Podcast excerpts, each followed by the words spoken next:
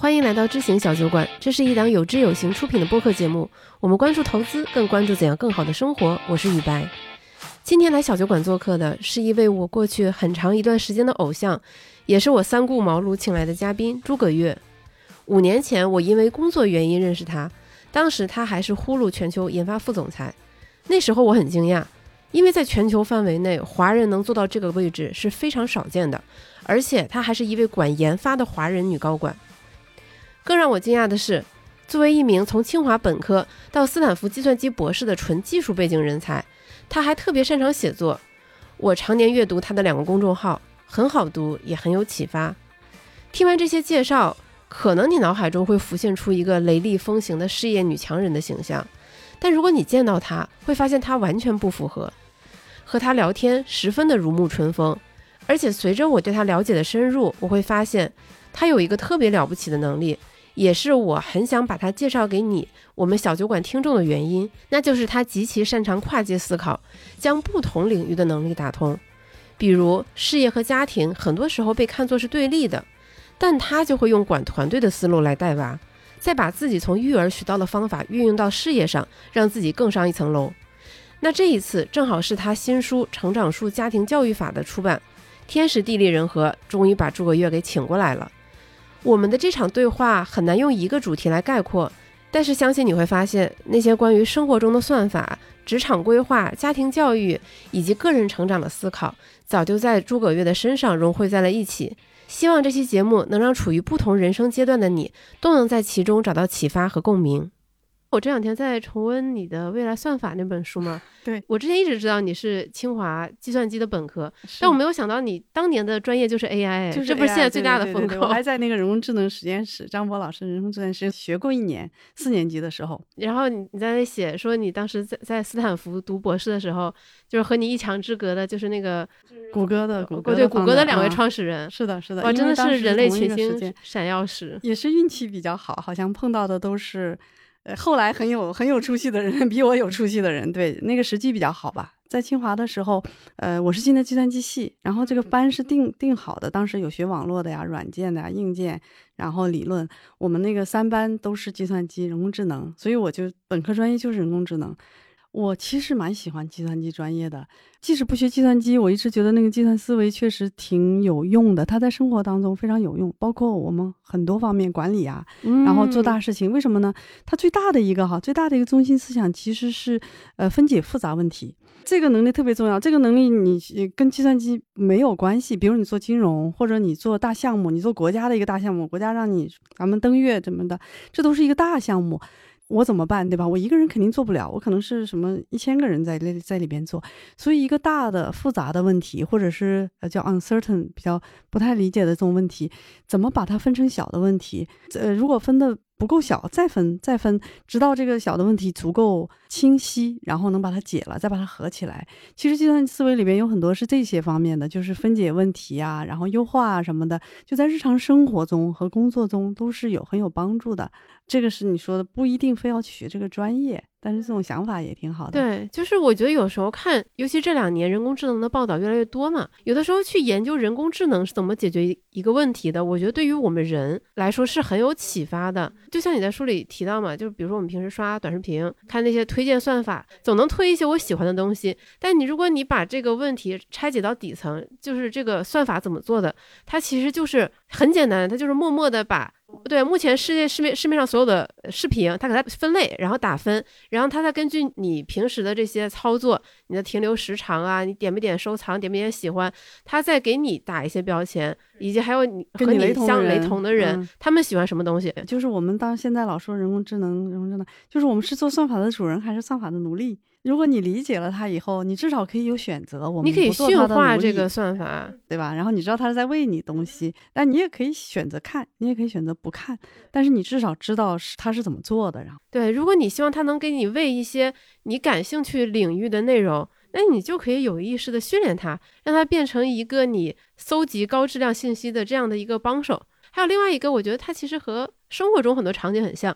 你要给你的男朋友、女朋友买一个礼物。那你其实也是像算法一样，你是猜他喜欢，你可能上网看一些文章，你刷小红书，或者你去他身边的朋友那一圈，就是类似群体打听一下，你猜他可能喜欢这个东西，你给他买了，然后他说哦，我真的很喜欢，然后你这个算法就命命中了。对我，我就我们生活中其实观察算法是怎么运行的，它其实能够帮助我们生活做决策。所以总体上来说，对好多地方都能用上。我我会觉得，就是尤其是看你的内容啊，包括和你对话，我会感觉到你的思维比较清楚，就是算法特别的明晰，或者是比较高效。刚才说。就是生活啊，工作兼顾啊，这些也是有一定的关系的。我们不是说是个优化问题嘛？因为我们也都只有这点时间，然后我们要去，比如弄孩子啊，然后我们搞职业，还要自我学习啊，还要读书啊这些的。其实它都是一个我们在我们学计算机的人看来都是个优化问题。就是你在什么上面花多少时间，你的收获是多少？有有短期收获、长期收获，对吧？比如你读书。它是一个短期上可能就是读了书了，但是长期是特别有一个有收获的过程。我们不是讲投资嘛，相当于你每天每时每刻都在投资自己的时间。你每天就这么多时间，除了睡觉、吃饭以外，你花在哪里？是哪些时间你花去上班挣钱？这也是一个投资，也是 OK 的。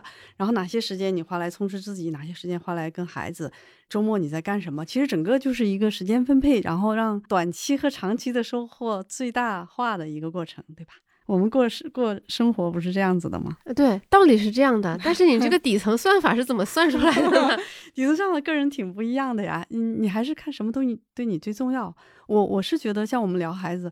我很喜欢孩子，然后我还喜欢自己弄孩子，我喜欢自己带他们，从包括小的时候自己干所有的事儿，我觉得这个整个过程都特别享受，这是人生最大的一部分嘛。因为你的你的时间愿意跟他花在一起，那我就把这部分放的比较重一些嘛。比如说每天尽量能回家吃跟他们吃饭啊，或者是说周末跟他们尽量在一起啊。但是其他的我没有减到零，对吧？我还是上班，然后我还是能尽力所能及的在做。上班的事情，然后我说那种自我充实啊，读书啊，写写作啊，我还在做，但是我我也不是三头六臂的，那么我可能做的少一些啊，或者在有时间的时候再做一些啊。你把真正的把你时间捋一下子，我其实减少了非常多的无意义的呃事情。我也这个就是计算机思维了，就是一个 category，整个一类事情我会全部都不做，比如说网购。如果能不做的话，完全不做，就刷刷那些小红书啊什么的。其实人的生呃基本需求是很少的，完成了就完成了。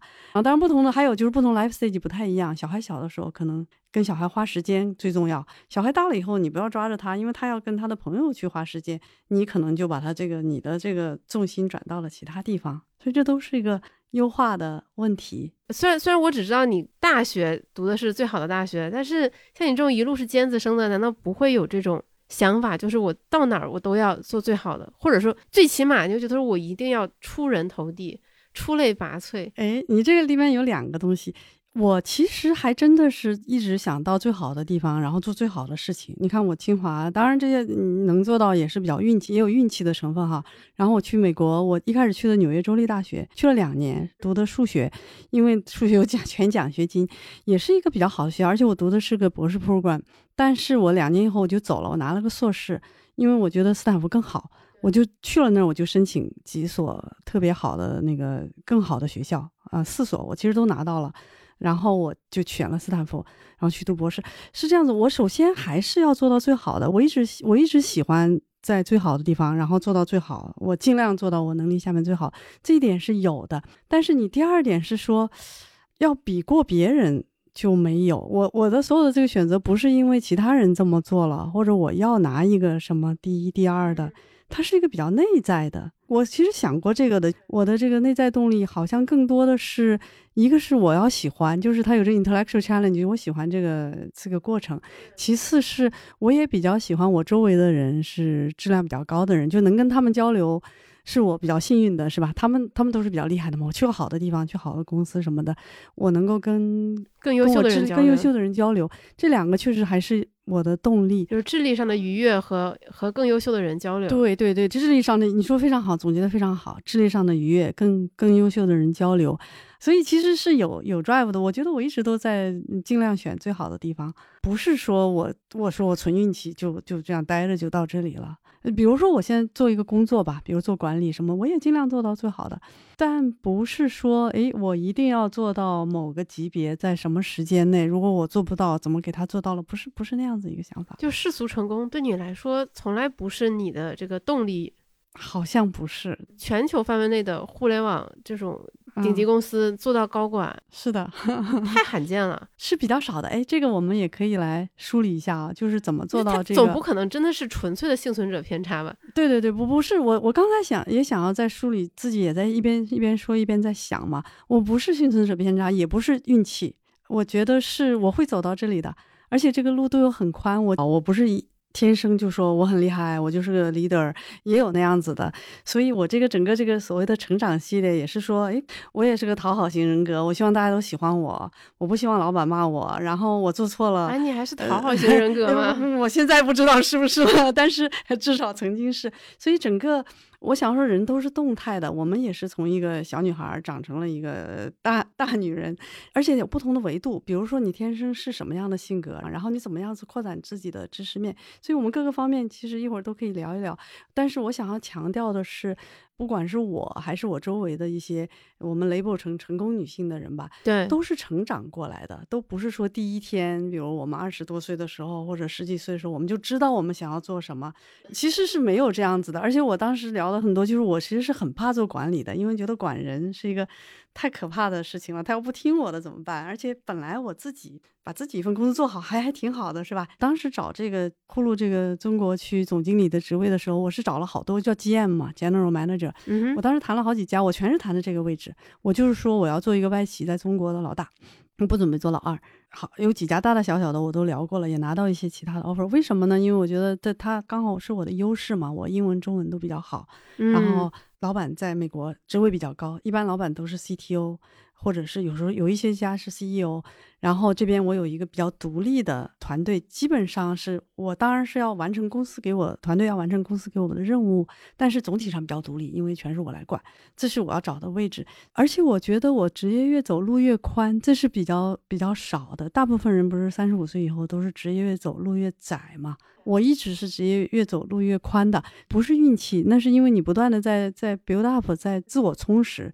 到了那个时候，你就有信心说这些位置都是我可以去的。好，当然还要看很多对方是不是。但但是你这样就是给我感觉好像是一个电视剧，你从第一集一下给我跳到了三百集。嗯，就十年之后，你就是 我一定要当老大，我绝对不当老二。然后然后我就想说，天呐，这个转变是怎么发生的？嗯，我从来都不太像是说我先想好我要当一个老大，但是我会不断的看眼前的情况，然后去挑那个最好的。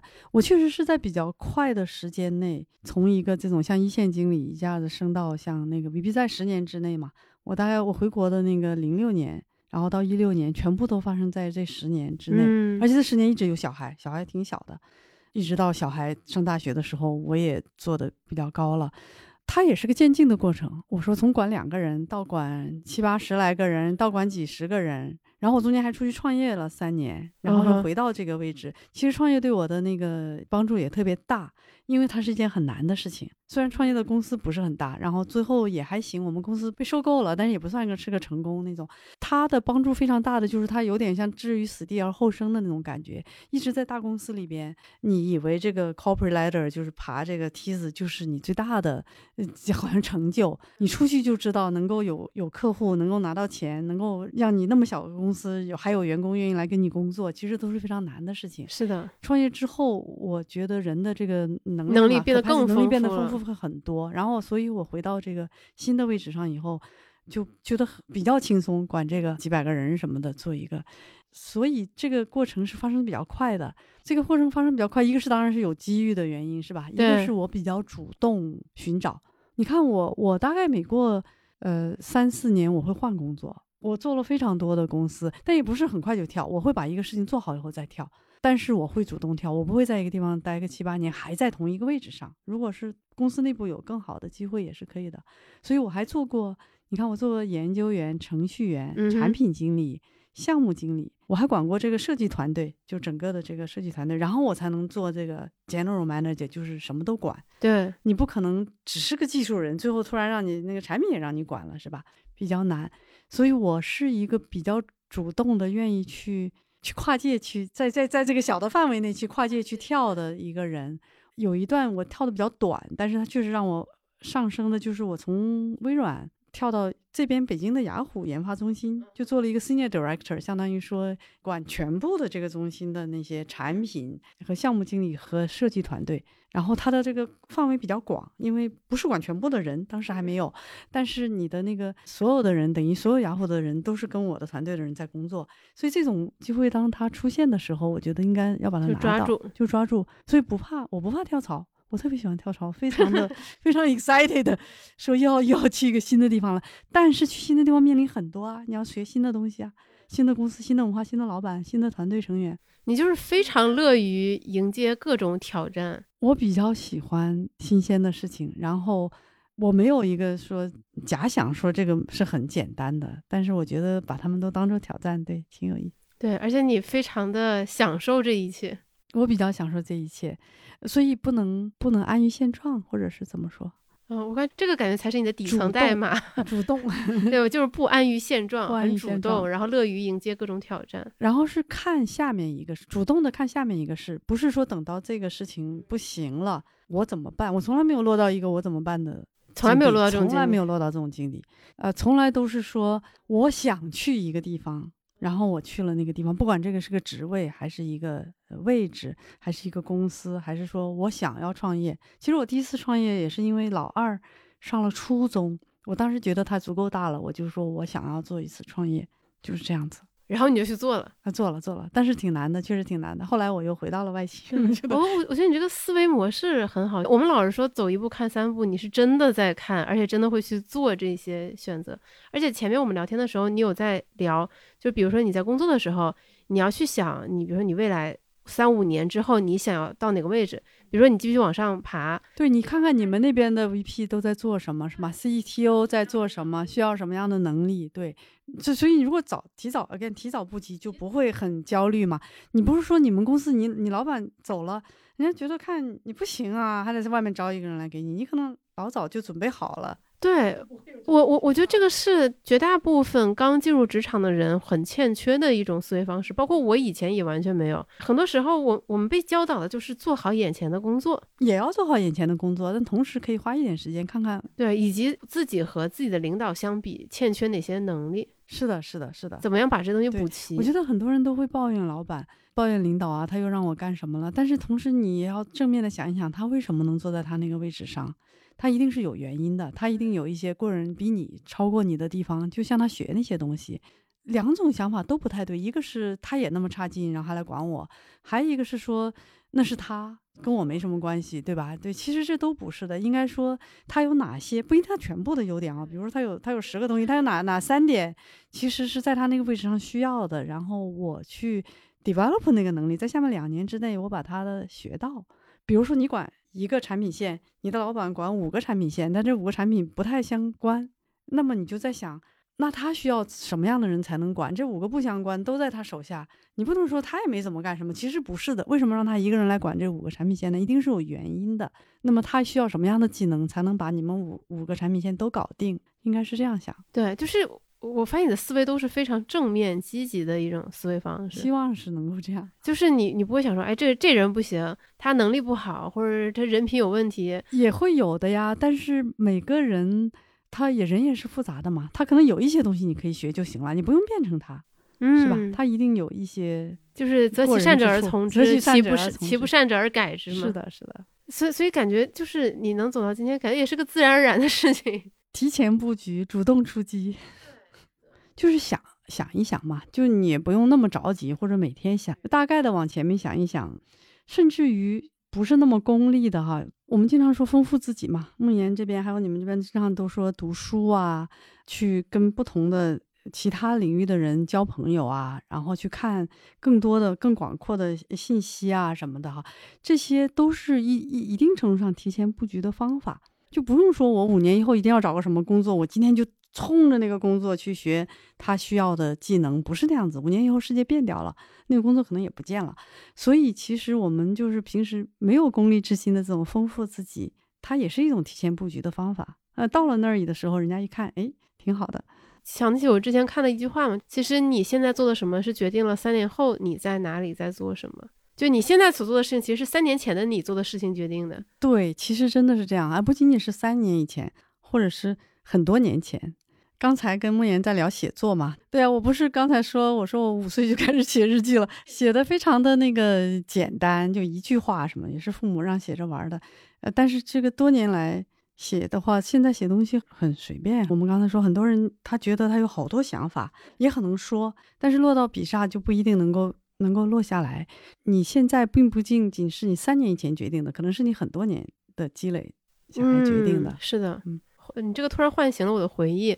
我记得我当时加入有知有行，好像也是中间也有一部分因素是梦妍看了我以前的公众号文章，是吧？对，就比如说我留学写的一些文章，但其实那时候真的都是瞎写的。我包括最近了解到的一些大厂招人的标准变化。我觉得也是这个样子的，就是现在大厂招人的标准不是说，比如说做个前端吧，我瞎说，嗯，他不是说你在别的公司前端做得很好，他就招你，而是看你是不是那种有高潜力的人才。高潜力人才的标准就是你在你过往的领域，你有一定的成果，且你能提炼出方法论，然后同时你又是一个自驱力很强、爱学习、爱总结、爱输出的这样的一个人。对，这个非常好。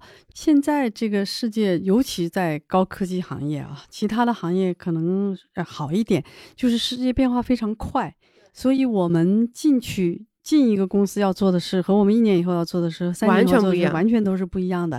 呃，公司老板任何人都没有办法预测预测是怎么回事的。所以你说这个高潜力非常重要。我我那个孩子那个我也是有这个成长心态特别重要嘛，就整个这套技能他们到底需要什么。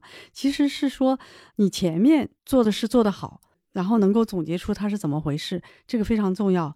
然后还有就是你的你的学习能力，就如果一个新的领域。需要你进去，或者一个新的事情发生了，你能不能很快的去学？很快的学是基于你前面有一个比较广泛的一个一个知识体系，然后你就能够比较快的 pick up 那些简单的那些。其实最后，比如说我们说我们计算机，我说你计算思维学好了，你至于用一个新的语言，计算机语言是很容易的，它只是那个语法不一样，就是这样子的。所以这个就提到另外的一点。当你做成一个大领导的时候，或者你做成一个跨界的人士的时候，你就不可能只有一个专业知识了。所以这个广度好像还是还是比较重要的。对，我记得你在你那篇文章里写了，就是你的那个从小女子到大女人那个系列第二篇叫什么见识篇啊？见识是吧？对对，我记得你当时提了一个，就是我到现在都印象很深的一个观点嘛，就是见识是成年人结交朋友的衡量标准。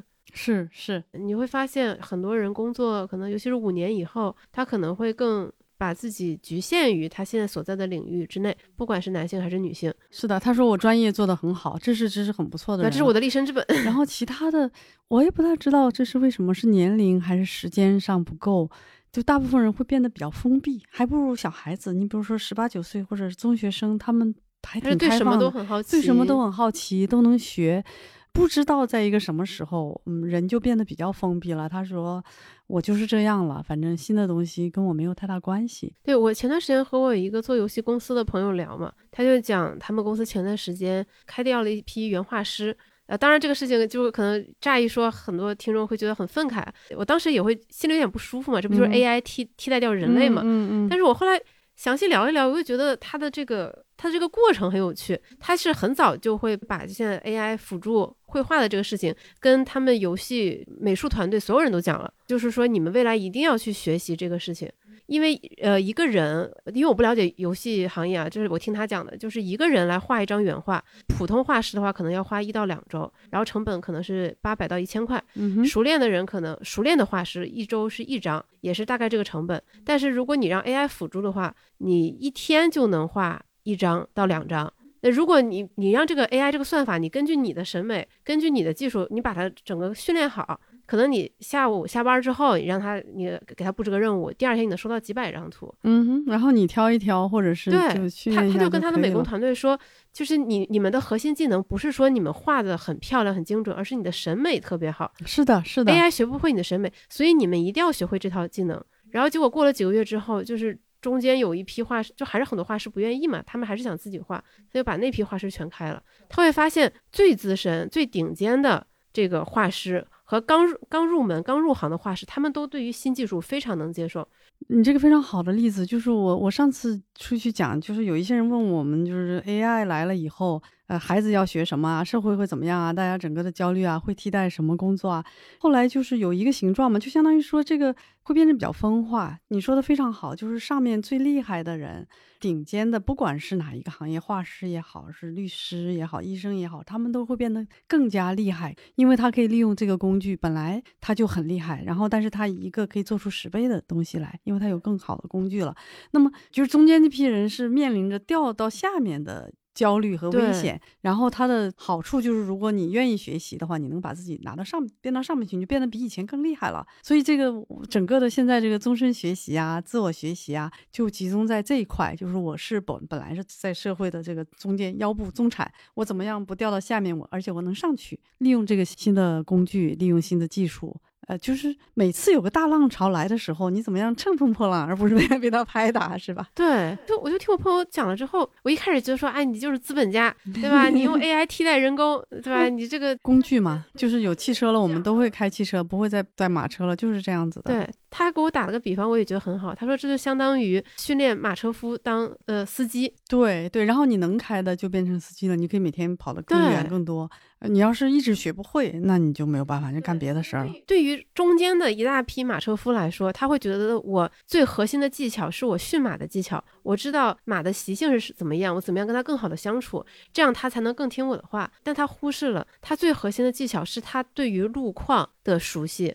然后那些及时愿意响应这种转变的人，他就成为了汽车的司机。但是那些不愿意的，自然而然他就会被淘汰了。是啊，是啊，很残酷。我们是没有办法去阻挡这个整个的发展的。对，你就就只能去，也不能说逼自己吧，就是有意识让自己成为一个能够迎接各种新变化且乐于学习、接受新事物的这样一个人。是啊，就是这次在推那本书，我的那个画就是用那个 Chat GPT 就 AI 做的，因为我以前我没有办法，我不太会不会画画嘛，我也没有那个工具。但你之前你之前算法那本书里有很多漫画，但是那个那个很有意思。那个时候没有这个 LM，没有这个大大语言模型，也没有能画画的。我当时是有一些想法，在我们孩子的中学找了一个高三的女生，她画的。那里边那些简笔画，因为我我当时想了一下，只有小孩才能画出那种类型的画来。但是现在那个我我因为不会画画嘛，现在就是我昨天才发的那个那个 blog，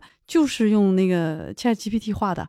我要让让孩子爱上写作啊！我说我还有一个树，我要画个成长树，然后这个标题是爱让孩子爱上写作，他就树小孩画这个小孩。后来我说我要说你要这个小孩太小了，就大一点。然后我说我主色是蓝色，嗯，然后你再加一点绿色和其他颜色，最后全画好了。然后他他又能画成。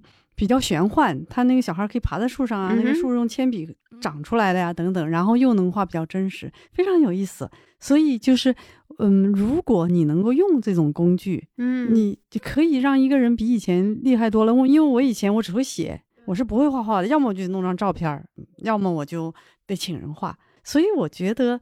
大家应该用这种好奇，嗯，好奇心也是一个我 promote 的技能。用这种好奇的心态，自己去试一试，自己去玩，不要怕。所以让你变得更加更加厉害，更加三头六臂，而不是说完了这个东西来了以后，我是不是失业了？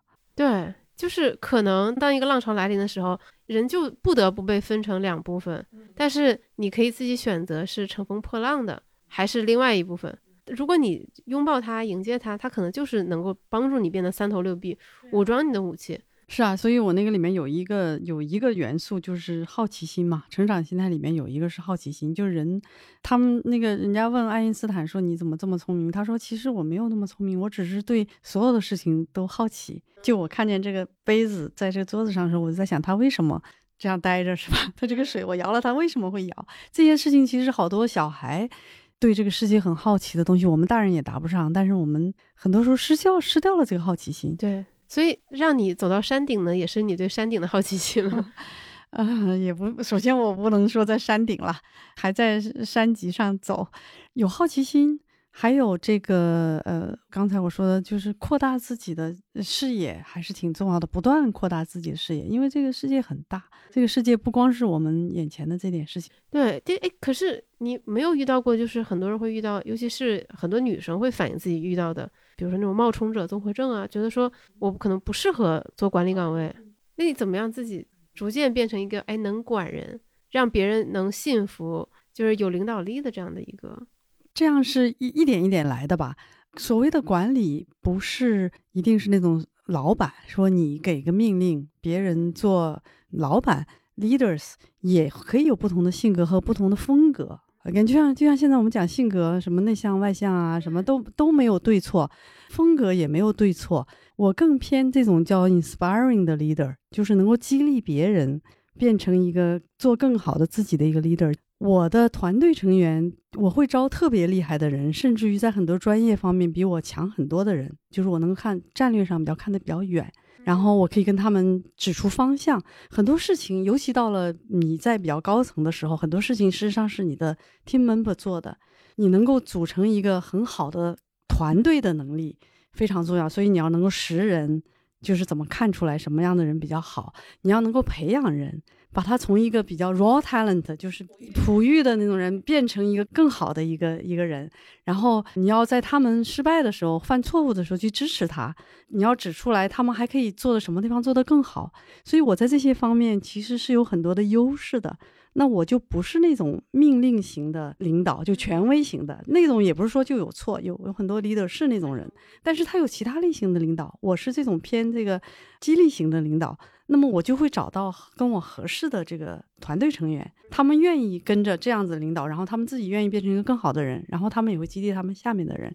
所以总结来说，就是不同的领导有不同的风格，找到合适自己的风格。更重要，不是把自己拧成别的风格。对，然然后再从你，比如说一开始管一两个人、两三个人，然后一步步这种打怪升级的过程中，你会发现说，哎，我逐渐能够每每次这个升级，我还都能胜任，然后就逐渐就是增强了你的这种自信心。嗯，对，挺好玩的。我最早最早做那个 manager 的时候，管两个人，然后有一个人不服，马上就走了，就剩一个人。特别有意思，因为那个人比我大，然后他觉得就我们三个人是平的。那那个时候不会觉得巨巨受打击那当然巨受打击了，你一下子就变成要干三个人的活儿，对吧？当然还有另外一个人是因为更小更不懂，所以才 才跟着你。然后那个比较厉害的人就走了。我们其实都经历过这种事情的嘛。就具体这种故事肯定有很多，也有曲折。然后，从来没有让你质疑过自己的领导力吗？当然会质疑啦，不是说从来没有质疑，我不是那种说从来不质疑的，我只是一个会尽量把眼前事情做好的人。那么发生了这个事儿，当时还挺年轻的，那不就好好做呗，赶快自己先把他的活接过来，然后再去找一个人，然后慢慢的你就就找到了。但是我讲一个事儿，我觉得 think 就是 think and reflect 挺重要的，就是要要能思考，能反思。对，就是我。什么东西做得好啦，什么东西做得不好啦？下面我要招一个什么人啦？然后还有就是我的我的领导在干什么呀？如果是我要做到他的位置，需要一些什么技能啊？我怎么样培养啊？所以这个整个的过程是一个，呃，是整个从第一线，然后。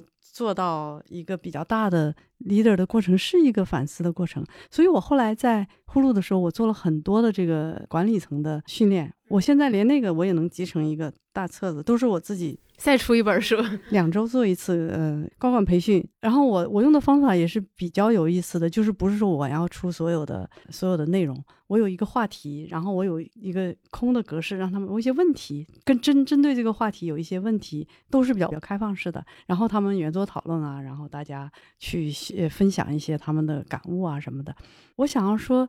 我比较喜欢思考这个问题，我也听外部的。我当时，我当时做管理人员的时候，我一直那个听和看那个 Harvard Business School，就是 HBR，他们有，嗯，他们有那个也是 Podcast 播客，所有的播客我都听过。所以就是你从外部去丰富自己的管理的知识，然后内部呢做能够利用自己 现有的团队，不是第一天谁谁也没有第一天就会。然后你做了很多次以后，你就做习惯了，就知道怎么回事了。我现在也不是所有的都会，如果。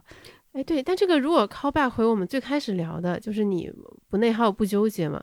就是你会觉得说，你不会说后悔过去的选择。但是另外一方面，复盘这个事情肯定是很重要的。就是你刚才说的，就是自我反思，怎么样找到一个很好的这个平衡呢？其实孩子跟大人真的很多是相通的。我们那个小孩，那个他们学校有一个就是 What went well，然后 What What can be better，是吧？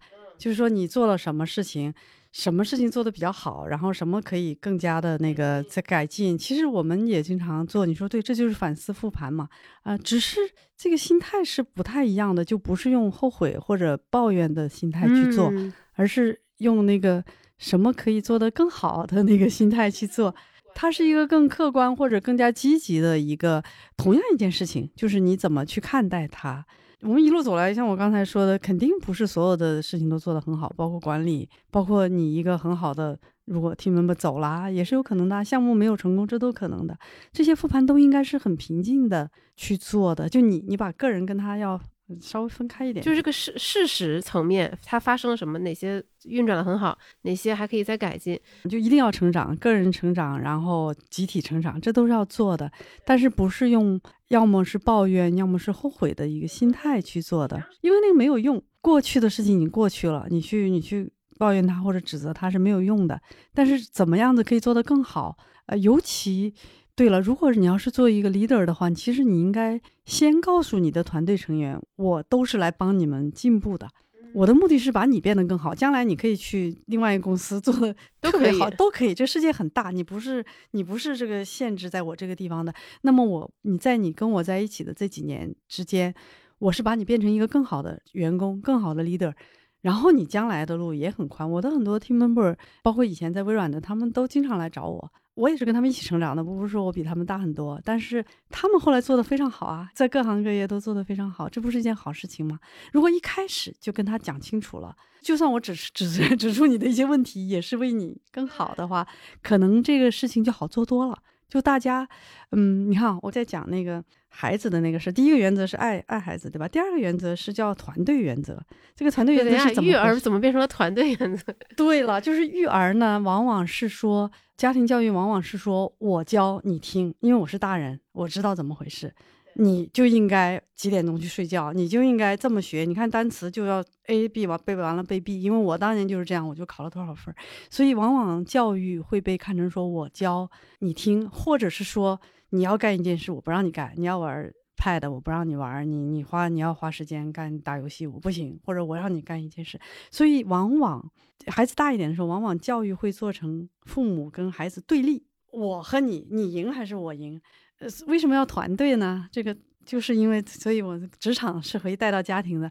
事实上，你应该想象，我跟孩子是一个团队，我们家庭教育有一个目标。同样的目标，这个目标就是在孩子成人的那天，他是一个优秀的孩子，他是一个准备好的孩子，他是一个很高兴进入社会的孩子，他将来是个很成功的孩子，这都可以。这是同样一个目标，孩子也要往这边走，我也往这边走，不是我们任何矛盾都没有。如果我们做得好，嗯，庆祝；如果我们做得不好，那我们一起把它改进。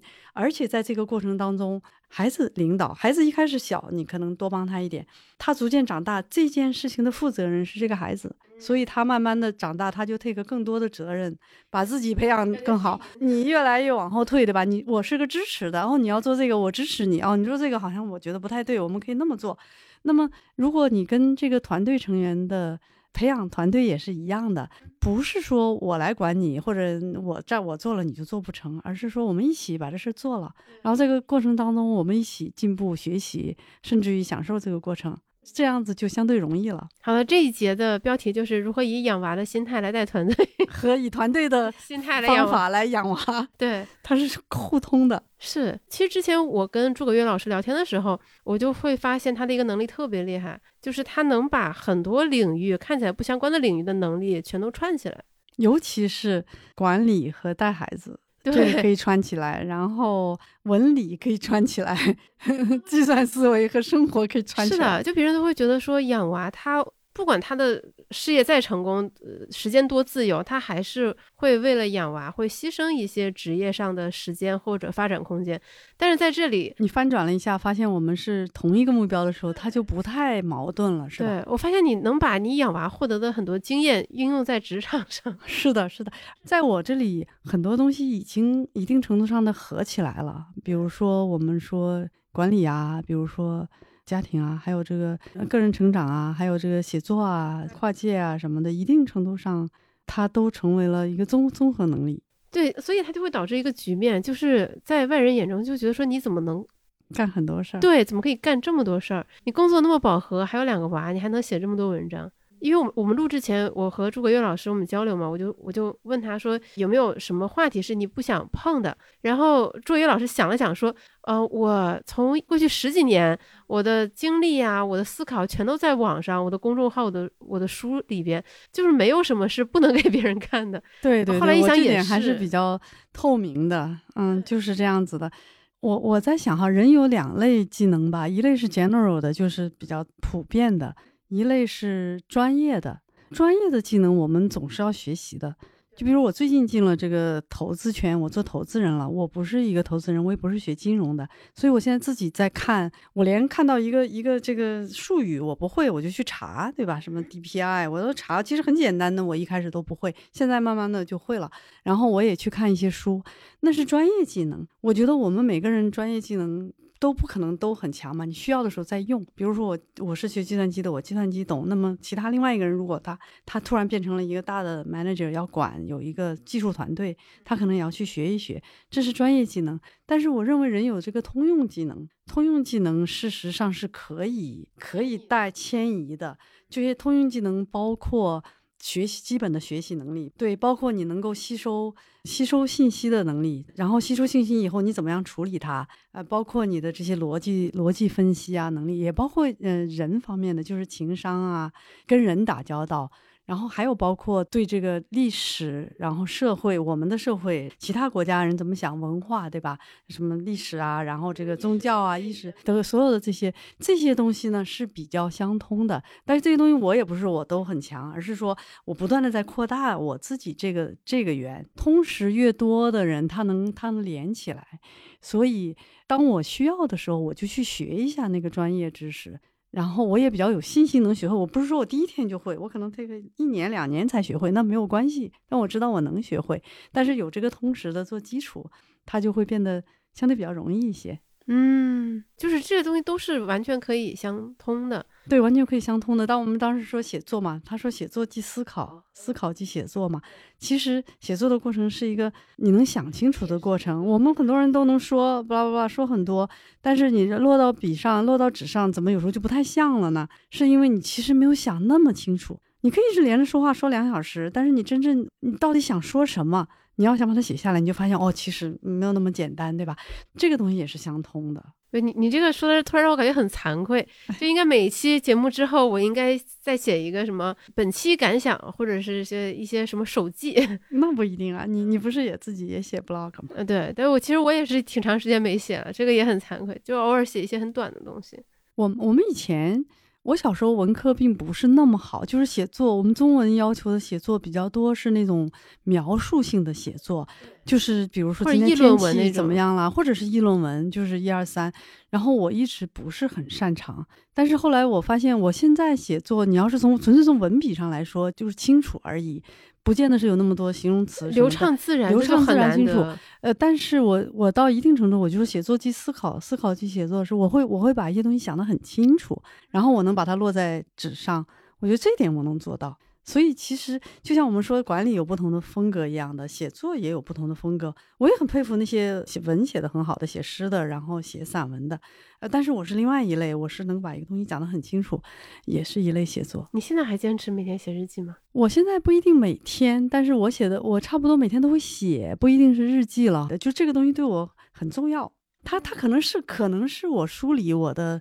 经历就是，比如说前面一天，或者前面一周，或者前面一个月的经历和把它想清楚的过程，大概它是对我来说是帮助我梳理我的思想的过程。嗯，我我在想，就是这是不是也是一个真的？这这也是一个时间的复利啊！你从五岁坚持到现在，这应该是一个时间的复利，因为对我来说不是很难，然后挺好玩的。我我有很多朋友都挺成功的，其实很多方很多人比我各方面都有一些成功，然后他们到了这个这个人生阶段，也有很多想要告诉其他人的，然后他们其实也想写。我给了很多人挺多建议的，我就建议他们就是说。多写，因为大家就说你怎么样，我怎么样，我有这么多想法，我对哪个专业很有了解，或者哪个社会现象，我怎么样弄本书，其实一下子是很难的。如果如果他不是多年来写下来的话，然后他们就说完了不行了，我是学学学什么金融的，或者我是学理工的，我肯定写不了。那学文的人才能写。我说不是的，你有这个想法，你有很多的知识，其实可以的。但是这个最好的方法，至少是一个方法吧。就是你每天写，每天花一点时间，一个比一个值，然后写了以后不用想到给别人看，你可以不给别人看，不给别人看就没有压力。你先从短的开始写，先从短的，然后先从一个想到什么写什么，不用说一定有个结构啊，一定要从古代写到现在，那你一下子就这时间都过掉了。然后从这开始，然后你看他会不会。就像复利一样，你到一两年以后，你就有一堆东西了。然后这些东西能不能，如果你愿意，你还可以发表一些啊。哪怕我说你发表这哪十个人看也无所谓，你朋友圈呢二十个人看看也可以。就你的目的，就不要一上来就很有功利之心，然后先写，然后。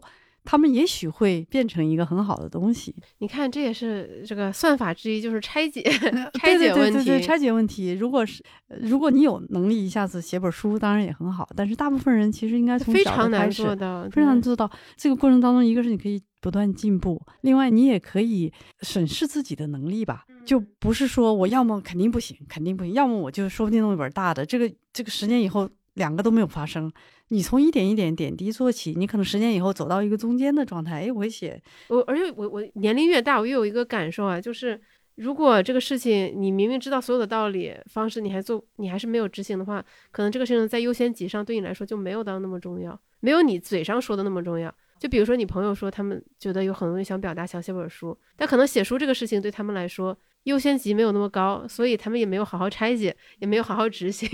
就是有时候我们想的东西比较空，那个具体你要把它拆解到下一层，说它是什么内容，然后它又怎么样，然后我我的我从哪里来，我为什么比别人这方面懂得多等等，它可能就要么它就不成立了，要么它就有方有方法做了，是吧？我们有时候大家想的东西比较大。哎，其实我还有一个很好奇的问题，因为你看刚才你说，比如在你们清华计算机的话，对男女比是六比一，但是你看你一路走过来的话，其实现在在互联网大厂，不管中外，就是女性高管的比例，我觉得远远不到六比一。对对对，是的，女的往上升的是比较少。对我很好奇，那在这一路上到底发生了什么？丢到哪里去了？是吧？对，大家都丢到哪里去了？研究过了，大家丢到哪里去了？对我很好奇这个问题，我不知道会不会有点。太尖锐了，没有没有这个问题，这个问题被问到很多次，然后也不是我说我能解啊，但是大家都在思考这个问题嘛。我们那个那几个朋友还是很不错的，我们 cozy club 四个四个人都是 比我成功那些，他们都做的挺好的，所以也不是都丢掉了。我们必须要承认，就是对家庭的贡献，女性肯定还是会比较大的，尤其是孩子嘛。然后，所以这个可能是一部分，对吧？就因为在在这个刚好在可以做职业的这段时间，很多女性都有家庭和孩子，确实就是确实是她会走得慢一点，然后导致了她没有再往上升职，升得太快，这是一部分。另外一部分原因可能就是对自己的要求，是不是女性其实是女性其实都是挺好的员工，我说比较负责，然后肯干。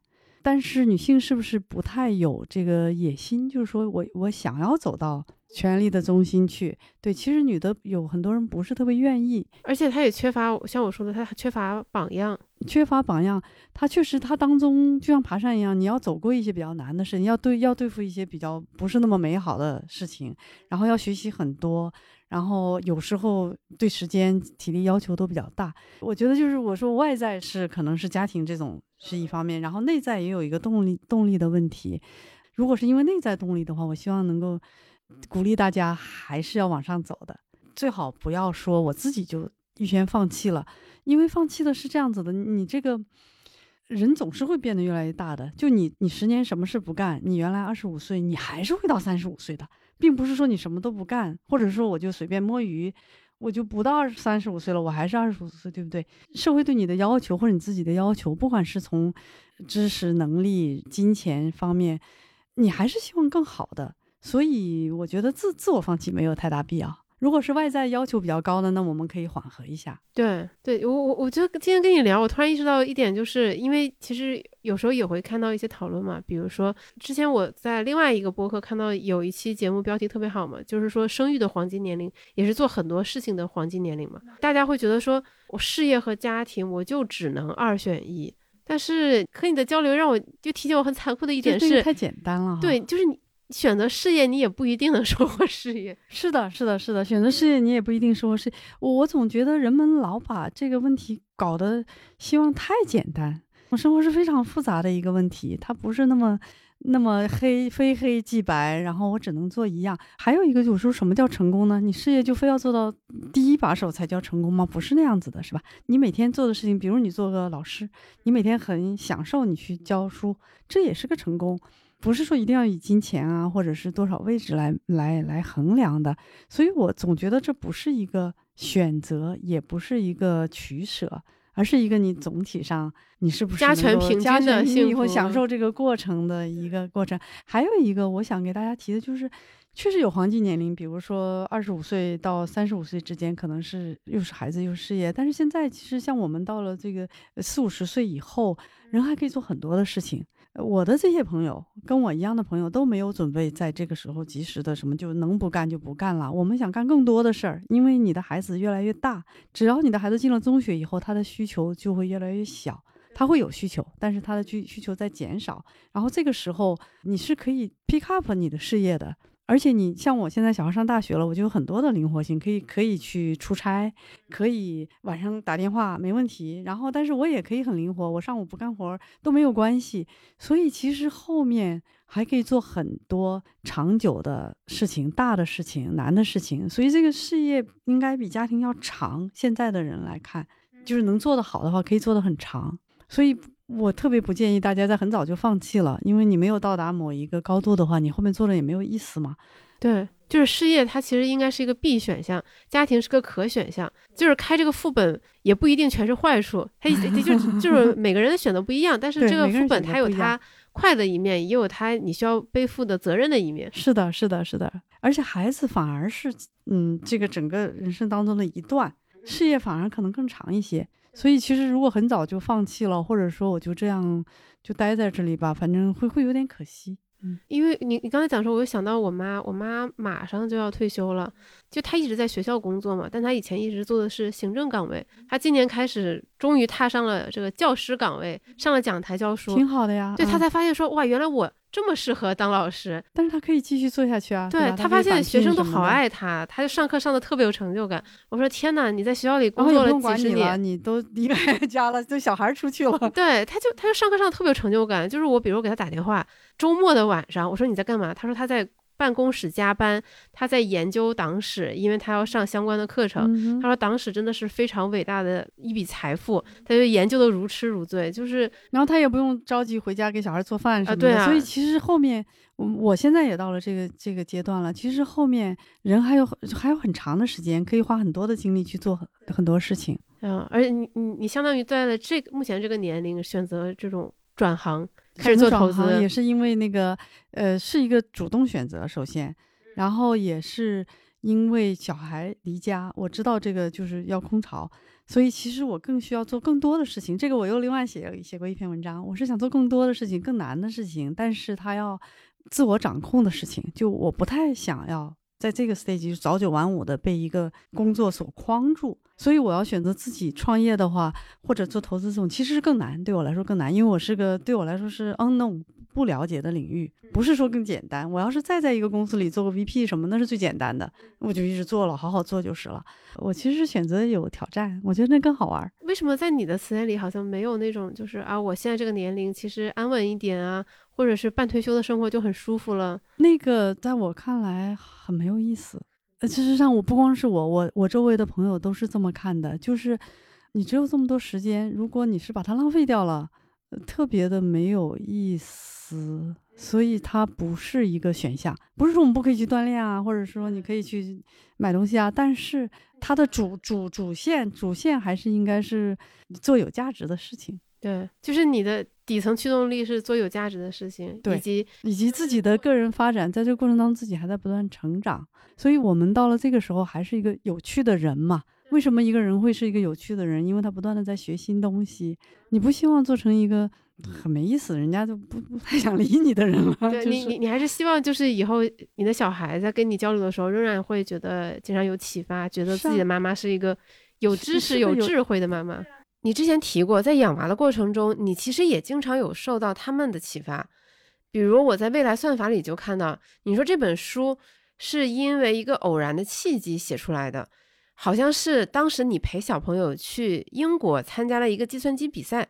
我们家老二当时参加的一个叫做，就是你在去去牛津大学，好像就是全全世界的小孩不用学过计算机，他们都有一个像比赛，像数学竞赛一样的，但其实里边是算法、一些逻辑啊什么的。他参加那个比赛，这就是因此我我自己知道哦，还有一个计算思维的这个概念，嗯然后我就去看了一下什么叫计算思维，我说哦，原来我是学计算机的，但是我并不知道这四个东西是计算思维。后来我就哪哪四个？啊，就就是分解问题、模式识别，然后抽象 abstraction，还有算法 algorithm，这四个东西就是计算思维。然后我我才系统的，就是因为对小孩的活动引起了我对这个东西的兴趣，然后又跟我原来的专业连起来了。然后当时本来你要在得到开一门课，就是给小孩的这个算法思维课。我记得我当时不是还给你看了吗？我拍当时拍一张照片，就是开题会的照片发朋友圈。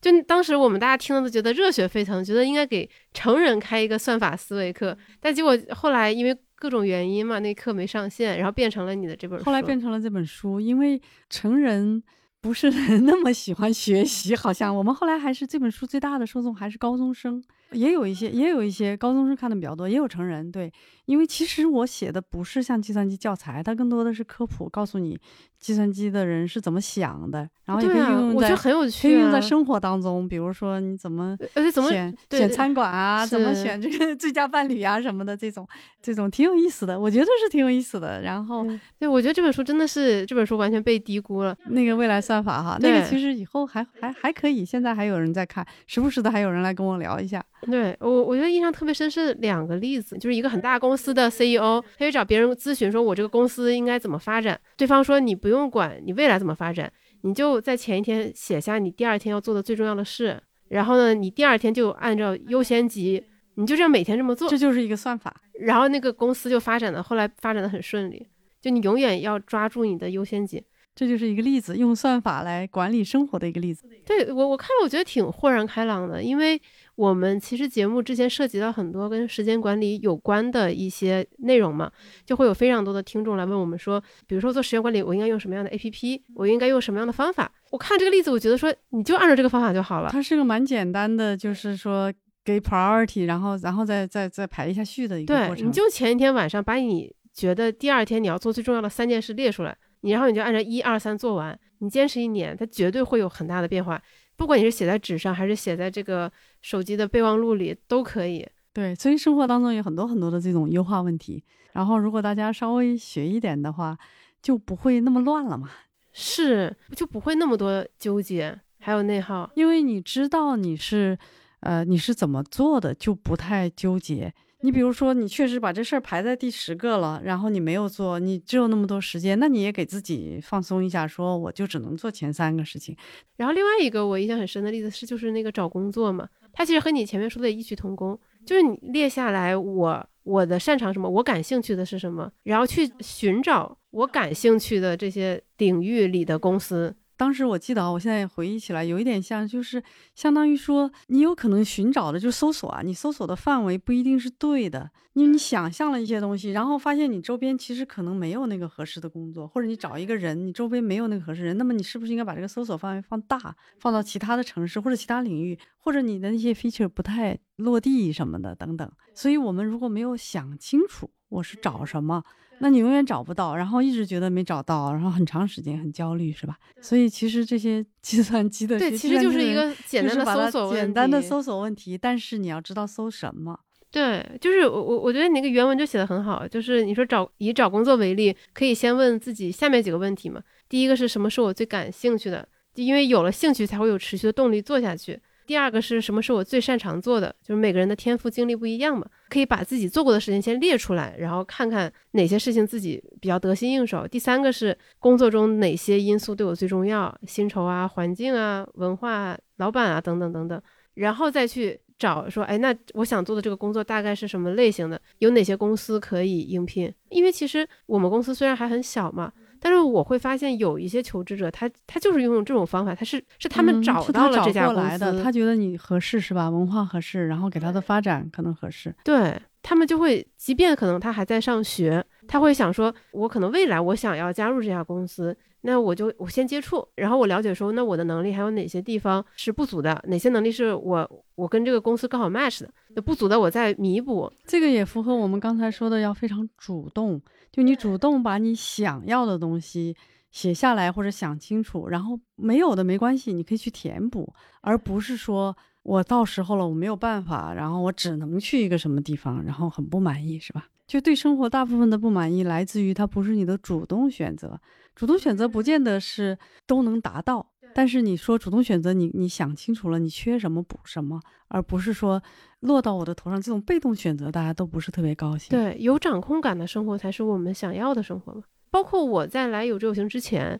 我回顾我过往找工作的经历，我会发现我我当年其实我根本不懂得，真的不懂得什么叫搜索，就类似于比如说打开 Boss 直聘啊、什么猎聘啊这些网站，对，因为它会有一些大概的职位范畴、工作岗位，就圈一圈，然后圈一下北京。就就只有那一些，这个其实完全不是一个精准搜索，嗯哼，所以主动想清楚是挺重要的。对，而且我那个时候真的面过很多奇奇怪怪的公司，所以这也是生活当中的算法。是我发现，其实很多时候，比如优化你自己大脑的这个算法，不管你是排序，还是说你拆解问题，还是说你去搜索，它都能帮助你减少很多生活中的摩擦，让你的决策更就是更符合你的心意一点。所以我的整个的这个过程得益于我是学 计算机的算法的，我感受到了，而我感觉我从我从梦妍身上也能感受到这一点，想的比较清楚。对，不是说你什么都懂，而是说我们知道哪里懂哪里不懂，然后不那么纠结。对，优先级排序比较明确，因为我觉得大部分普通人，尤其是像我这样的，就是很容易自己的标准会模糊。有的时候这个事情我知道它不是很重要，但是此刻我就很想干这个事儿。就比如说本来要工作，我就跑去玩了。但是如果你觉得自己的感受是特别重要的，那就那就好好去玩儿，这个它就变成很重要的了。你按什么排序，对吧？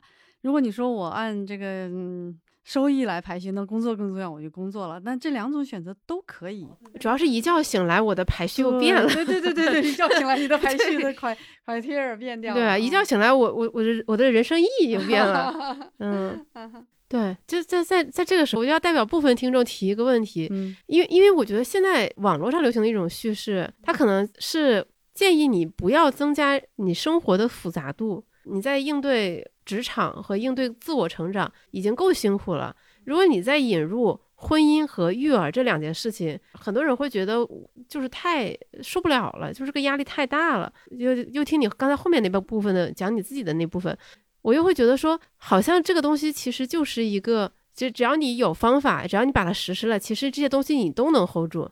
我觉得是。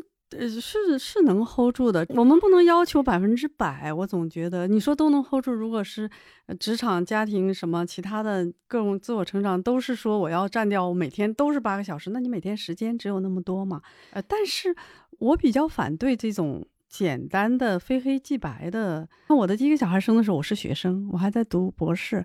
那那也没有觉得，就是那就带了呗，那就嗯，我不知道这个问题会不会显得有点冒犯，呃，可能会有人好奇说，就是如果你在，比如说你在读博的时候没有选择要小孩，也许你的这个学术成就会更高，嗯哼，就假设说没有这些小朋友，你可能在事业上取得的成就还会更大，是是是是，我同意啊，那很有可能啊，我变成顶级世界科学家了，也有可能的，呃，但是就是我觉得人最后。你要的是什么呢？就是你，你最终要的是一个加权合合起来最大嘛，最大化就什么对你最重要是吧？你不能说排一个行，只有他们前十名是最好的，剩下人都不值得过，对吧？这是第一。第二就是对自己，我感觉到呃也是有自己是什么要求。我觉得我很高兴啊，我有两个孩子，那么我可能我就没有成为世界上最好的那个科学家，但是我在那个呃学术上和技术上一直也都做的还可以，对吧？我这边做到了。八十分，然后但是我孩子也做到了九十分，然后我加起来挺多的。首先我就不想比，我觉得他也很幸福，我也很幸福。这个这个不是说世界上有了他就不能有我，或者有了我就不能有他，所以我全是自我向自我看的，就是我是不是做了这个选择，很高兴。我从来这个人，你从头到尾你听不到一个词，就是说什么牺牲，好像说我好像我牺牲了我的那个顶级科学家，为了孩子，从来没有。比如说我从美国回中国了，我觉得中国挺好的。那你说，那美国那个什么什么，人家人家硅谷怎么怎么样，你不是没在吗？那你人不可能在两个地方，对吧？这是你既然选择了，你就不后悔，就不后悔了呀，对啊。就是你你做的每件事情，你都会。默认这是我的主动选择。对对对，不是说我都认为它是对的。如果做错了，比如我去创业，那么可能如果没有做成这件事情，不是也失败了吗？但也没有关系，就是这件事情当时我做了一个选择，我离开了这个公司，去了另外一个公司，就自己做了个公司。然后比如说没做成，那就没做成了，我就做下一件事了。这个事情都很自然，不是说我说所有的选择都是所谓对的或者错的，就我们不用这个简单的对错来评价，而是说。主动选择，我有这个主动选择的权利更重要。就是 anytime 我都是自由的，可能做了所所谓错误或者比较差一点的选择，比如买股票买了一个买了掉了那就掉了，我已经买了，嗯，而不是说总是后悔那个没得到的，是吧？我其实一直太一直不太理解这个那个，因为我做我的选择，然后我就去做我的事情，就我每天在大事小事的擦桌子也也可以，对吧？就可以了。我不太去想别人在做什么和我没得到的那些东西，就是从来都不太想。对呀，我觉得，我觉得你听起来越来越像 AI，我像个有点像 AI 是吗？就是你看算法，呃，就是我们平时说的计算机吧，就是比如计算机它做一个决策，它不会后悔说我这个决策对不对，它不会后悔说我这是不是没做好，如果我再来一遍会怎么样？它不会，它就是执行，就人类给它一个命令，它就执行，它执行就完了，它不会想那么多。或者当他拥有一个算法，他就根据算法，他就继续 run 下去了，他也不会内耗。就是算法，他不会内耗，说，哎，怎么这个人类还没有给我指令？哦，我知道了，他他使用我的频率越来越低，他是不是不喜欢我？我知道了，就是说我现在有点明白了，就所谓有内耗或者老在后悔的人，他。总有一个想法，就是这个世界应该是怎么样的，然后没有像那个是他想的那个去发生，发展，然后就要么是后悔，要么是反正就很难受，反正很难受，有落差。我可能就没有第一个想法，就是说他应该是怎么样的，我只是说在每个时间。做了一个在我能能力范围内的一个选择，然后就去把那个事儿做好，基本上是这样子的。呃，比如说读书的时候有了个小孩，那么毕业比如晚个半年，然后把小孩养养就可以了。比如说有个小孩，我们小孩当时都在住在学生宿舍里边啊，我们两个人，然后这都很正常，没有说一定要有个家、有个房子，或者是说有多少钱才能养个孩子，就是不是先计划好的。但是如果发生了，也就把它好好的做好，对吧？所以其实就是没有那么多预先想好一定要怎么样，就没有执念。我没有执念，没有说一定要怎么样我才能才能怎么样。那你不是永远都世界不可能按你的想法发生吗？另外，我要解释一下，就是为什么，比如说我们对话中要讲这么多关于女性成长的部分，对，是因为我觉得任何人在成长中，他都是非常需要榜样和这种领袖的。就比如说，我我们刚生下来的时候，我们对这个世界一无所知。其实我们就是模仿我们的父母和我们身边的这个环境，然后逐渐成长的。我们学习知识，我们学习道德，学习礼仪。在女性的成长过程中，如果她没有见到多少女性做高管的话，role model 会少一些。对她没有这个，对吧？我刚说 role model，她没有这个榜样，她其实是觉得说我可能就不适合。对，或者是说我为什么呢？是不是到了那儿就一定是女强人，我就不能有家庭？对，我就变得很凶了啊！对，就是说，或者我要我要从早到晚干十六个小时，我不想要那么辛苦。其实不完全是的，呃，肯定有有付出，我从来就不否认说有难的地方，但是他另外那套就收获呀，他的享受也是大于那个付出的。对，这就是我还是希望。女性朋友们能够有更多的这种榜样，让是的就就是要告诉她。你得到的是什么？不要老是告诉他你苦的是什么，因为我们听嗯到的全是苦苦苦苦苦苦，然后得到的你说，比如说多挣点钱，好像我你说我我如果不要那么多钱呢也可以，其实不完全是钱的问题。对，就相当于在上世纪六七十年代，因为有了李小龙，好莱坞才知道说，包括亚洲才知道说，哎，原来中国功夫这么厉害，嗯原来中国人也可以在好莱坞电影做主角。嗯就是一定要有人先做出榜样，你看到这个榜样，你才会建立信心说，哦，原来我也可以达到那个位置，原来我也可以成为他。而且也不一定是完全的榜样，你可能在这个这个维度上，你向这个人学，那个维度上那个人学也是可以的。对，所以我就觉得你一直都是我的榜样。希望是的，是的，希望。有在某些维度上能够有一点激励吧，毕竟比你大大一些。因为你刚才说，就是刚才你打了个比方嘛，就像一开始大家都在山脚，然后眼前就是台阶，觉得很苦，然后到了山顶，其实风景非常的美丽。是的，是的，嗯，但但是，就是如果我们跳出来看，就会发现你在从山脚到山顶的路上，你给自己人为的制造了很多困难，比如说生两个小孩，而且你生小孩还要当一年的全职妈妈，起码在我们外界看来是让你的职业生涯出现了这种断档还是会有一些断往往后退一点。我一直现在就是比较正面积极思维啊。刚才我说要看到风景，其实小孩这个也是有风景的。呃我我从来没有觉得这是一个很烦的过程，就是因为我喜欢这个过程。你想想哈，我们人生。比如说不知道多少八十年，其实这孩子也就占你的二十年，两个孩子占二十年，一个大概占个十八年，两个叠起来可能占二十年左右。就这段时间是你这个生命当中很重要、很有意思的一段时间。就不管你跟他在做什么，他都是你的。你看你我们会做个朋友，然后我跟梦妍做一个十几年的朋友，对吧？嗯，每个每个你生命当中的人都是跟你有缘分的嘛，有的嗯缘分浅一点，有的缘分深一点。那么孩子其实跟你的缘分挺深的，所以你要想，这是一个一段旅程，一段一起走的旅程，只不过是你们的角色不太一样。你自己从零孵化出一个旅行的伙伴，对对对，而且你从二十岁到了四十岁，或者二十五岁到了四十五岁，这段生命对你很重要，对孩子，子也很重要。然后你们一起走，而且他也是个独立的人，你可以把他想象成一个你的最好的朋友什么的。该做什么事还是做什么事啦，跟他在一起。但是我从来没有觉得这是一个要赶快过掉的这个事儿，或者是说他占了我别的事儿，因为没有一个别的事儿比这个更重要了。就是有十件事情可以选，我在二十五岁到四十五岁之间，我有十件事情可以选。哎，这个不是我最最享受的一件事情吗？这这这就是一个优化排序。又是个优化排序了。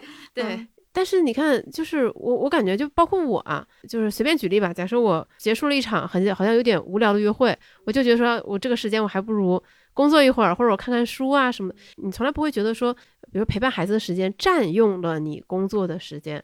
从来不会，因为那个时间本来就不是工作的时间，那个时间是我的时间，然后我要分配出去，然后我分给了孩子，我非常高兴，因为我最愿意是分给他。他不是说先是被工作占住，然后孩子来了把它挤掉了，不是这样子的。啊、我我先听明白了。首先，你自己是你自己时间的主人，对你一天二十四个小时，，对，我然后这二十四个小时、嗯你要把它给分配。